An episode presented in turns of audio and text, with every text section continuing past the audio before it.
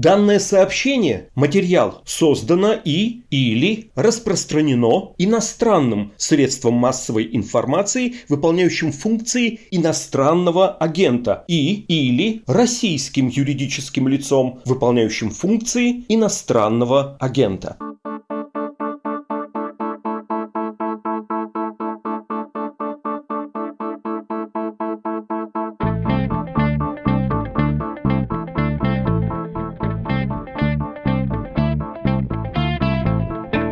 Здравствуйте, это подкаст «Что случилось?» Он о новостях, которые долго остаются важными. С вами все так же Владислав Горин. Сегодня хочу предложить вам послушать разговор с авторами книги «Они отвалились». Это про Восточную Европу, то есть про послевоенное устройство пространства, которое оказалось под контролем Советского Союза. Мы ведь все еще недалеко ушли с вами от 9 мая, так что разговор о том, что случилось дальше, после победы над Германией, был бы, пожалуй, уместен. Ну а после Второй мировой войны было, конечно, много интересного. И холодная война, и образование стран Варшавского договора вместе с Советом экономической взаимопомощи, польская мода и болгарские сигареты, так хорошо знакомые советским людям, а вдобавок ГДРовские детские паровозики и венгерский горошек «Глобус» в банках. Все, кто узнал эти реалии, они, возможно, вспоминают это даже с некоторой теплотой. Все, кто не понимает, о чем речь, сейчас все объясним, ну и вместе осознаем, что это все-таки такое было, что за феномен социалистическое восточное Восточная Европа. И чуть не забыл, Медуза и наш подкаст по-прежнему собирает донаты через страницу supportmeduza.io. Благодаря вашей поддержке мы не закрылись еще до майских праздников и постараемся сейчас протянуть как можно дольше. Но если вы вдруг подумали, что все, помощь нам не нужна, это, к сожалению, не так. И размышляя, помочь Медузе или не помочь, я надеюсь, что вы склонитесь все-таки к тому, чтобы помочь. Ну все, теперь отправляемся в Восточную Европу, которая отвалилась от советской страны после того, как сама эта советская страна развалилась.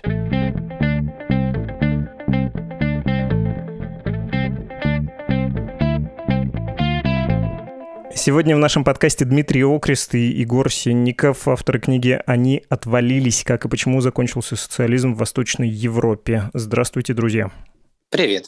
Привет я так по-небратски, хотя мы только что познакомились, но я думаю, что многие считают вас своими друзьями, поскольку многие подписаны на ваши а, паблики и читали уже предыдущую вашу книгу. Но для тех, кто не знает, можете объяснить, э, что такое «они отвалились», как это связано с созвучной фразой «она развалилась», и почему это не имеет никакого отношения к сакраментально-мрачному «она утонула»?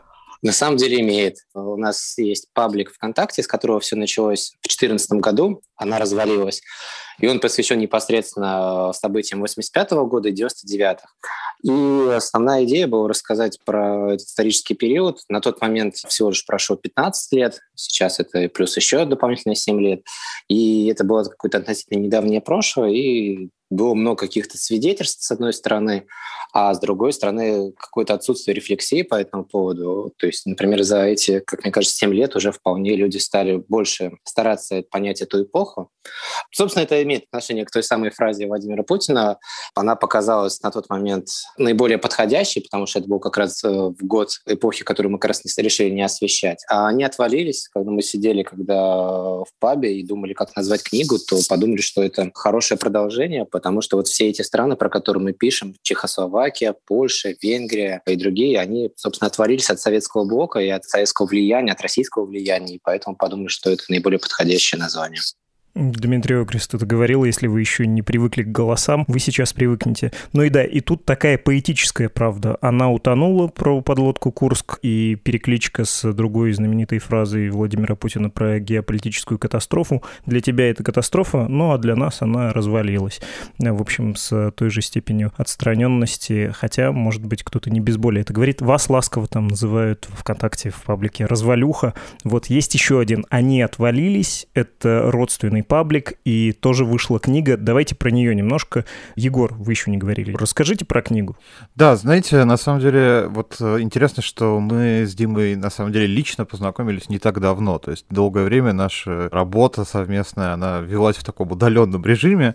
И на самом деле я не был соавтором предыдущей книги. Она развалилась, потому что просто не был, но при этом я долгое время развивал свои исторические проекты, и в конечном счете мы с Димой познакомились. Книга, на самом деле, это такой путеводитель по странам Восточной Европы, входившим когда-то в Организацию Варшавского договора, и при этом мы с Димой старались раскрывать эти страны с совершенно неожиданных углов, то есть мы копались в самых странных историях, там, не знаю, о том, как сомнительные и подозрительные люди, которые работали в румынской разведке, вдруг оказывались перебежчиками в США и начинали вести себя максимально странно, рассказывая всю правду о режиме. Ну, для примера. И нам казалось, что вот в этом таком калейдоскопе разных событий, разных людей можно понять не только почему это закончилось, но и что на самом деле из этого могло вырасти и выросло, и то, в чем мы живем сегодня. И я добавлю, пожалуй, что вот когда начали делать все эти сюжеты, была гипотеза, что как-то они пересекаются. Это примерно вот видно, что было в России и до этого в Советском Союзе, потому что мы взяли, в принципе, примерно тот же исторический период. Но вот когда я три месяца я путешествовал, собственно, по Центральной и Восточной Европе, собирая различные интервью и больше общался с людьми, я понял, что, конечно, пересечений гораздо-гораздо больше. И, например, вот э, с точки зрения какого-то авторитарного режима, это, наверное, пример Венгрии, наиболее очевидный, где тоже есть тот же самый закон об иноагентах, и очень сильно изменился дискурс за последние 15 лет. Хорошо, про фокус и про пересечение с Россией, с Советским Союзом, особенно про второе, про пересечение чуть позже позже поговорим, а давайте сосредоточимся на фокусе. У вас исторический взгляд, он такой очень вещественный, журналистский. Вы вот эту вселенную СЭФ, Совет экономической взаимопомощи, да, так это расшифровывается. Ну, там две да. организации было, собственно, Варшавский пакт, это как военная организация, и потом, собственно, Совет экономической взаимопомощи, да. Собственно, туда были почти те же самые страны. Да, ну то есть вот эту вселенную СЭФ, Организации Варшавского договора, румынских стенок, чешских сапогов, э, Барбары Брыльской и далее по списку вы воспринимаете в комплексе и рассматриваете все большие события, в том числе историю Румынии, через конкретный сюжет.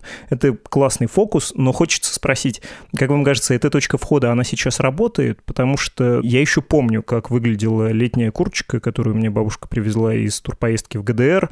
Ее успела и сестра поносить, и я, и шита она была по заграничному, и такая крепенькая, в отличие от отечественных было. И миксер, я помню, ГДРовский, тоже из той же поездки привезенный. Но люди помоложе меня, я подозреваю, они вообще не понимают, что это за отдельная вселенная, почему это было, ну, во-первых, отдельно от Советского Союза, во-вторых, в чем там была экзотика. Они, кажется, уже не очень понимают вот этот комплекс ассоциаций. Можете описать, в чем было, может быть, и очарование, в том числе этой системы, этой вселенной? Давайте я попробую, а потом, если Дима окажется со мной не согласен, он дополнит или поспорит. Мне лично кажется, что, во-первых, все эти страны были связаны с самим этим режимом, который вообще в каждом случае принимал разные формы, и степень жесткости режима в ГДР и Болгарии была разной. Но мне кажется, почему это важно и почему это интересно, и почему в это вообще нужно погружаться. Потому что помимо того, что мы можем использовать этот опыт для того, чтобы чтобы лучше понять современность, просто глядя на то, как взаимодействовали различные структуры там, гражданского общества в этой ситуации, андеграундной культуры, какие были объединения людей и как они себя вели с структурами власти. Это все на самом деле, с одной стороны, конечно, такое историческое путешествие, а с другой это способ посмотреть на современность под другим углом, и при этом сама эта реальность Варшавского договора — это нечто для нас все-таки более понятное и более доступное, несмотря на прошедшие годы. Восточная Европа все равно остается не то чтобы связанной с Россией, но вот это прошлое до сих пор на нее влияет. И это вообще-то не проблема найти практически в любой бывшей стране соцблока, найти человека там, старшего возраста, который говорит по-русски или учил в школе русский, или бывал в России. И мне кажется, вот сейчас еще то время, когда можно осмыслить, что для России и для нас вообще все это было. Я вот дополню, наверное, через культуру. Я, например, просто вырос на мультиках о кротике чехословацком и на польском мультике о болики и лелики, поэтому для меня это какие-то близкие истории. Мне кажется, через них также легко понять историю этих стран, как, например, когда смотришь мультфильмы, сериалы, там, например, про Простоквашино. И вот как Егор правильно отметил, мне кажется, сами вот эти принципы политические, они никуда не делись. И когда ты смотришь на историю взаимоотношений с ЛДНР, Южной Осетией, Абхазией, Приднестровьем и другими странами, которые гораздо более признаны, то в целом это порой чуть ли не схожая риторика с точки зрения и властей, и отношений населения. И в-третье, ну вот я когда в Праге тогда был, то я русскую речь слышал я даже не знаю, как часто, но то есть это было вот э, буквально каждые 10 минут я слышу русскую речь. И для этих людей, да, иногда там были фразы, особенно в музее истории коммунизма, не помню, как он точно называется, как бы туда шли в том числе граждане России, и было интересно их услышать, как их восприятие, и для них это тоже некий опыт переосмысления. То есть мне кажется, это такая история, которая нам гораздо ближе, чем, например, история Швейцарии или Швеции. Удивительно. Вы говорите про некоторую гомогенность, про то, что это наше родное, и мы из этого что-то можем понять. В Советском Союзе это так не воспринималось. Это воспринималось, ну, все-таки как почти за границу, почти как Запад. Поехать туда это был особый опыт. Я бабушку вспоминал. Она один раз была в такой поездке, и она вспоминала ее очень долго, до конца жизни. И я помню, что когда приехал к ней в начале 2000-х, она жила в Уральском городке. У вас, кстати, одна из героинь там бывала в Красноуральске. Польская одна диссидентка. Ну так вот, мы шли к металлургическому заводу, проходная очень близко от города, и бабушка мне сказала, вот мы когда ездили в Восточную Европу, мы понять не могли, почему у них так чисто.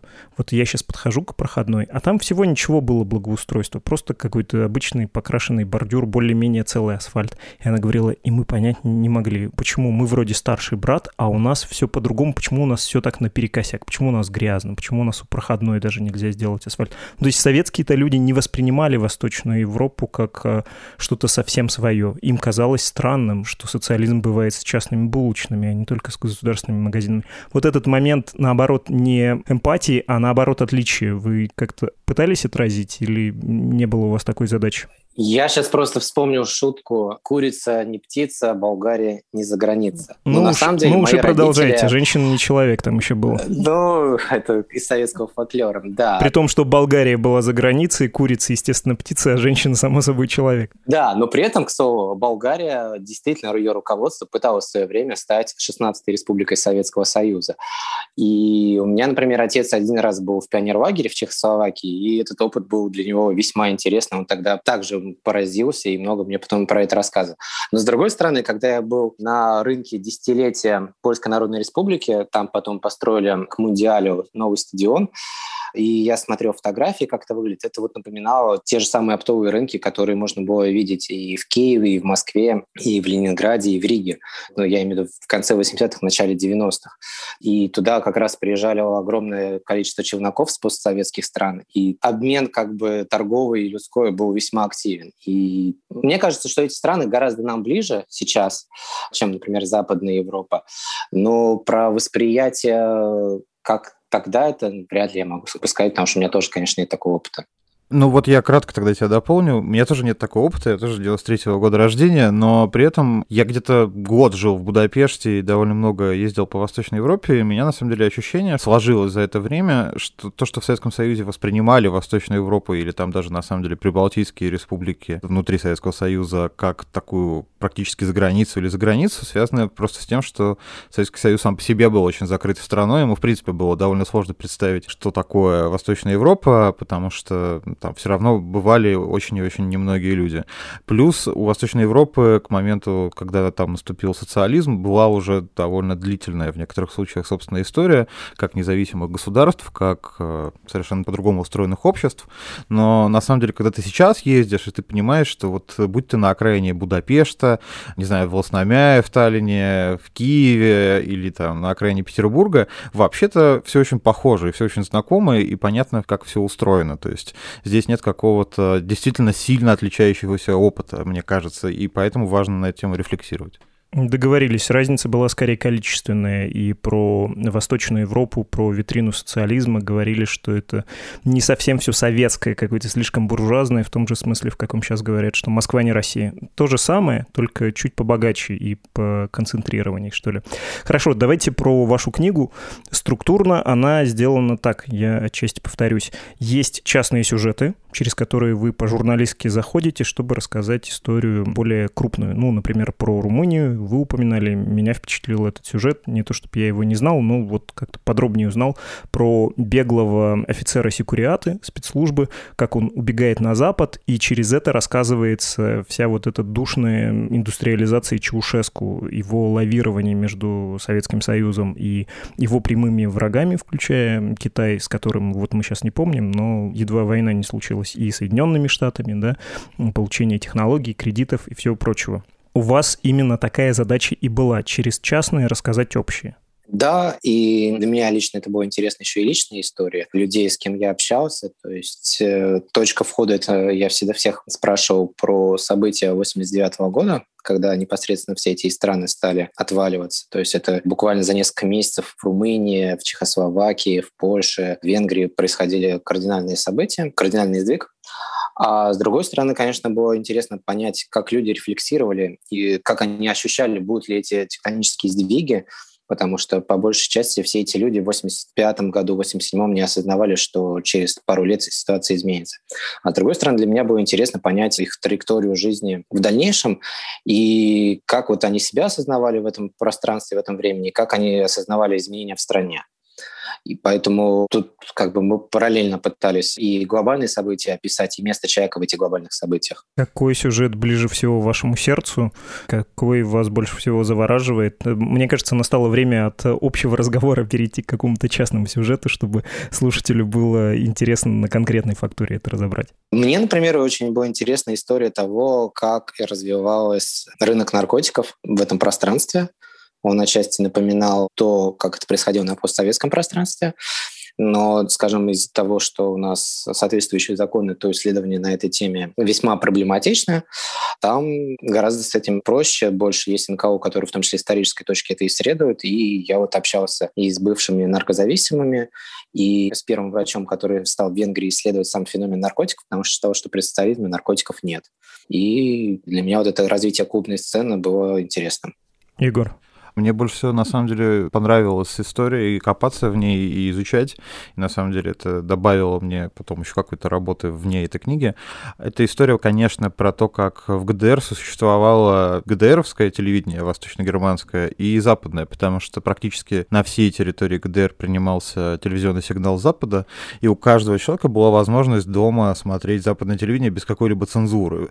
И, на самом деле, это очень интересная история и про пропаганду, и про обычную жизнь, потому что государственному телевидению ГДР надо было как-то реагировать. То есть все знали, что любой немец может посмотреть западное телевидение.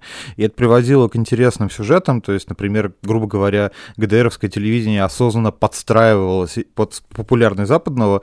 И, например, в пятницу, субботу, воскресенье старались не грузить зрителей какой-то политикой, а давать больше качественных развлечений, причем иногда настолько популярных передач, что их даже смотрели за Берлинской стеной в Западной Германии жители приграничных регионов миллионов. Ну, в общем, это довольно захватывающий сюжет о том, как вот власть может работать вот в этой системе, когда вроде у них есть цензура и государственная пропаганда, но при этом у них есть источник информации, к которому имеет доступ практически все население, и с которым ничего поделать нельзя. Контрпрограммирование и контрпропаганда. Ну, в общем, да. Я знаю, что это тривиальное чувство, тривиальный вопрос, но все равно, когда читаешь про страны Восточной Европы, которые так похожи, все время хочется сравнивать и все время хочется понять, э, будет ли этот же путь пройден Россией, будет ли налажена жизнь, вот такая западная, по пути к первому миру, европейская у нас. Вы, когда знакомились с этими сюжетами, у вас сложилось ощущение, что многие из этих стран, пусть с откатом, как, например, Венгрия, но все-таки откатали какую-то обязательную программу и перешли к произвольной. И что России тоже предстоит это сделать, или вам кажется, что нет, как раз слишком много сценариев, они только внешне похожи. На самом деле каждый обретает э, свою постсоветскую самостоятельность, постсоциалистическую каким-то особенным образом. Ну, вот мне кажется, что на самом деле долгое время до того, как я не жил в Восточной Европе, было ощущение, что действительно путь какой-то пройден, и есть э, понятная история, когда Европейский Союз э, всячески помогает Восточной Европе сначала встать на ноги, а потом стать частью Европейского Союза. Но вот мне кажется, что события последних лет, самые разные, от Брексита до выборов Трампа и до, не знаю, масштабных кризисов, они, в общем, показывают, что все несколько сложнее. И вот мы говорим про Венгрию, где, в общем-то, не демократический режим. Но на самом деле ведь похожие процессы развиваются и в Польше, и на самом деле есть база для того, чтобы они развивались в других странах.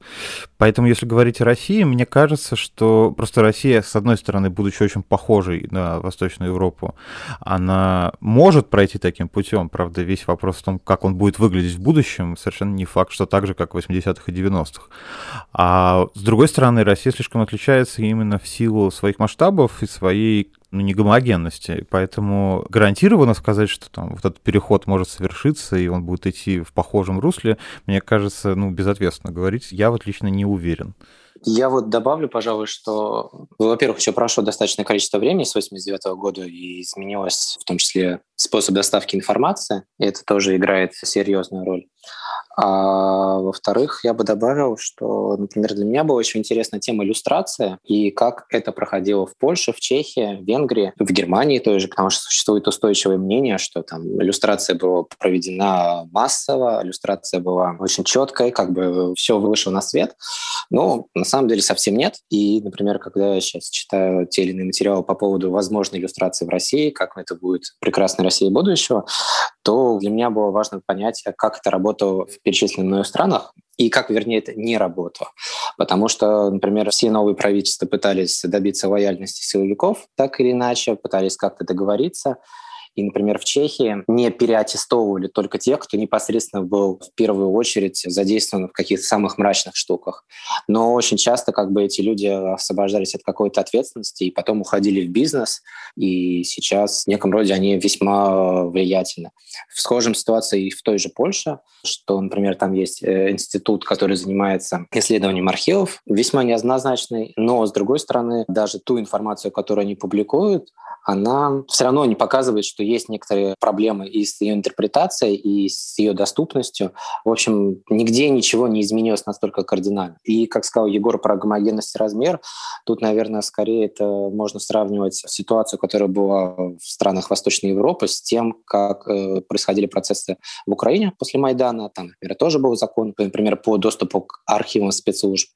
И мне кажется, из-за размеров, соразмерности это, наверное, более оптимально говорить Э, в таких сравнениях. Но в целом все исторические сравнения, мне кажется, они возможны и допустимы, но никогда не стоит доверять им полностью. Задним умом соображаю, что надо было еще, Егор, вас спросить про европейский выбор ну, то есть он казался совершенно очевидным в 80-е годы и в России многим, и Россия, кстати, ну, в смысле советская Россия, была куда прогрессивнее, ее советское руководство было в этом желании идти на Запад куда более последовательным, чем европейские сателлиты. Сначала все произошло в Москве, а потом посыпалось ГДР, например, да, а не наоборот, хотя с Польшей можно тут, конечно, поспорить, есть некоторые исключения. Ну да ладно, пусть будет такая концепция. Вам не кажется, что случилось некоторое разочарование желание, вот этот импульс, когда мы хотим максимально уйти от Советского Союза, он случился, но он затух. И сейчас есть некоторое разочарование в Восточной Европе с тем, куда пришли и какую роль мы получили. Да, оно, безусловно, есть, и оно является фактором внутренней политики во многих восточноевропейских странах. При этом, на самом деле, мне кажется, что в такой конфигурации экономической, какая сложилась после 90-х, он был неизбежен. Ну, он был неизбежен хотя бы просто по той причине, что что, конечно, все те мечты, которые связывались с этим выбором, они, в принципе, невозможно их было реализовать. Но по большей части тут все завязано на то, что Восточная Европа так и осталась экономически... В общем, уровень экономики не выровнялся. Западный уровень зарплат не выровнялся, хотя на это многие надеялись. И вот этот разрыв постоянный между тем, сколько зарабатывают люди там, в Польше, Эстонии, Румынии, Венгрии по сравнению с тем, что они могут зарабатывать в Австрии, Германии и Великобритании, когда она еще была членом Евросоюза. Это постоянная причина вообще того, что и евроскептики популярны, и разные радикалы популярны, и люди, которые предлагают выйти из Евросоюза. Мне кажется, что при этом есть еще проблема не только связанная с экономикой, а еще с тем, что сам Евросоюз оказался довольно сложно устроенной бюрократичной структурой, которая немного сама в себе этот импульс теряет и не всегда может объяснить тем или иным странам, особенно Восточной Европы, почему происходит то или это событие. На самом деле, вот вся история противостояния Брюсселя и Венгрии, она вот буквально про то, что Венгрия выступает против Брюсселя политически, а Брюссель политически не отвечает. Здесь не получается диалога, здесь получается скорее какой-то односторонний разговор, что постоянно приводит к непониманию. Поэтому я думаю, что на самом деле Евросоюзу сейчас нужно, чтобы в нем произошло примерно то же самое, что произошло в конце 80-х в Евросоюзе, когда у него был один из кризисов интеграции, и тогда была найдена новая форма, которая позволила ее укрепить и вывести ее на совершенно другой уровень, который произошел в 90-х. Вот есть ощущение, что Евросоюзу нужно что-то вроде этого сейчас. Да, и вот у меня сейчас еще две мысли возникло. Мысль первая вот про экономическое, то, что сказал Егор. Я жил во Франции три года, учился в магистратуре на социолога, и действительно огромное количество выходцев из Польши обосновались, и они заняли место такого пролетариата без квалификации. И с другой стороны, когда я приезжал на какие-то программы в Польше учебные, то место людей, выбывших из Польши для поездки во Францию, заняли выходцы из Беларуси и Украины. Соответственно, и у тех, и у других есть некая мечта о какой-то прекрасной Европе, но если там смотреть сквозь эту оптику постколониальной теории, то, по сути, страны Центральной и Восточной Европы, они отчасти стали такой кормовой базой, в том числе там людской, для того, чтобы страны Западной Европы еще более стали богаче. А с другой стороны, например, в моем вузе был как раз центр, который изучал Центральную и Восточную Европу, и я уже с этим потом позднее тоже часто встречался, что для Западной Европы все вот эти страны, от Венгрии, считая Венгрию, Украину, Беларусь, Россию, они в целом это скорее нечто единое. Это вот к разговору, который мы начали в самом начале.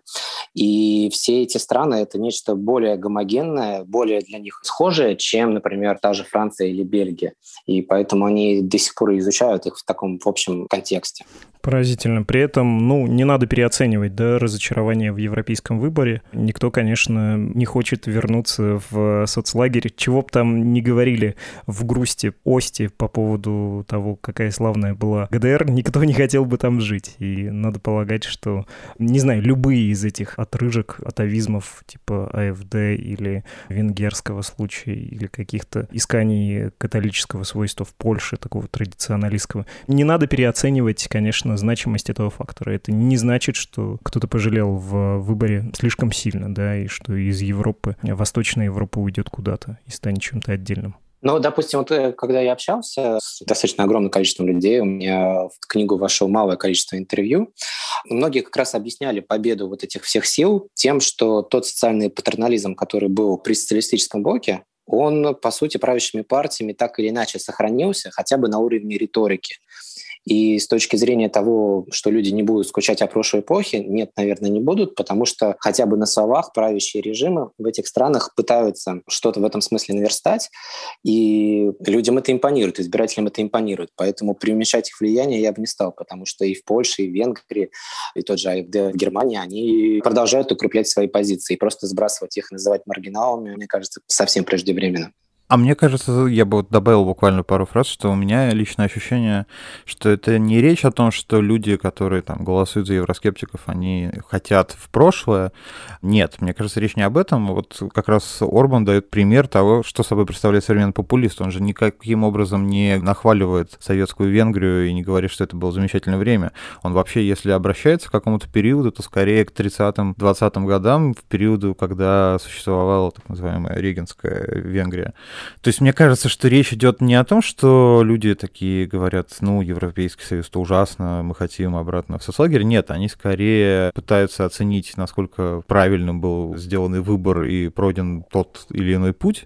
И для некоторых появляется желание найти какой-то третий путь, который, вот, собственно, представляет собой популизм, который, например, поднимает голову в последние там, 10 лет в Восточной Европе. Отлично. В качестве вывода поняли про Восточную Европу, про то, как она отвалилась отвалилось, чтобы понять и настоящее. Про это, собственно, ваша книжка. Давайте еще раз э, я произнесу полное название, чтобы все желающие могли взять и купить. Они отвалились, как и почему закончился социализм в Восточной Европе. Спасибо, Дмитрий, спасибо, Егор. Спасибо. Спасибо, что пригласили.